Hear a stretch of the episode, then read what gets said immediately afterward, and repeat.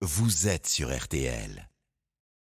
Philippe est donc euh, connecté, bonjour à vous. Salut mon cher Stéphane, bonjour vous tous. Eh bien, aucune surprise, puisque nous restons en terrain connu quand nous passons du Palais Bourbon au Palais du Luxembourg. La réforme des retraites nous fait seulement remonter le boulevard Saint-Germain et 28 siècles, oui 28 siècles, car la Chambre haute, comme l'appellent volontiers ceux qui en font partie, a été créée par Romulus en 753 avant Jésus-Christ. À l'époque, rien que des notables ayant obligation de se marier entre eux. Chez nous, c'est Bonaparte, alors premier consul, qui dota la France de sa seconde assemblée. Un peu plus tard, après la chute du Second Empire et de l'entraque qui s'en suivit, les pères conscrits se sont rassis au chevet de la nation. Aujourd'hui, ils sont 348 membres désignés par le suffrage universel indirect,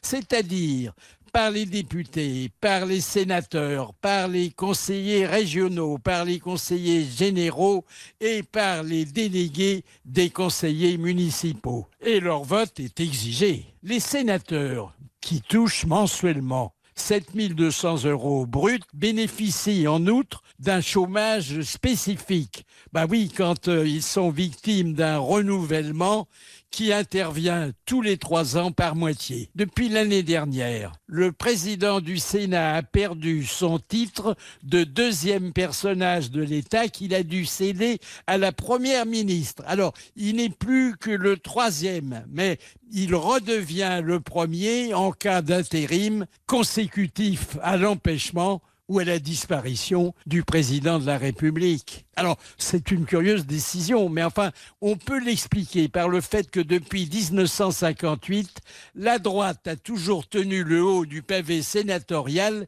et que M. Macron s'en méfie. Dans ce palais qui fut celui de Marie de Médicis, règne depuis 15 ans Gérard Larcher, qui va briller un quatrième mandat? Il donne la parole aux orateurs les plus loquaces du régime, alors que dans une vie antérieure, vétérinaire à Rambouillet, tous ses consultants étaient rigoureusement muets. Comme les députés, les sénateurs ont pour mission de proposer des lois et de contrôler le gouvernement. Mais en cas de désaccord entre les deux chambres, eh bien, le Premier ministre donne le plus souvent raison à la plus basse et à la plus bruyante.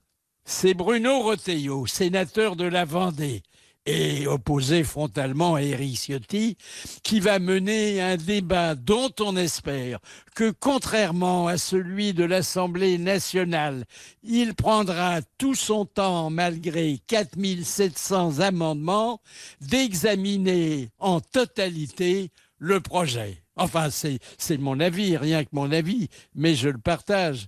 À dimanche prochain. Évidemment, à dimanche prochain. Philippe Bouvard dans RTL matin, week-end, on en profite euh, tous les dimanches.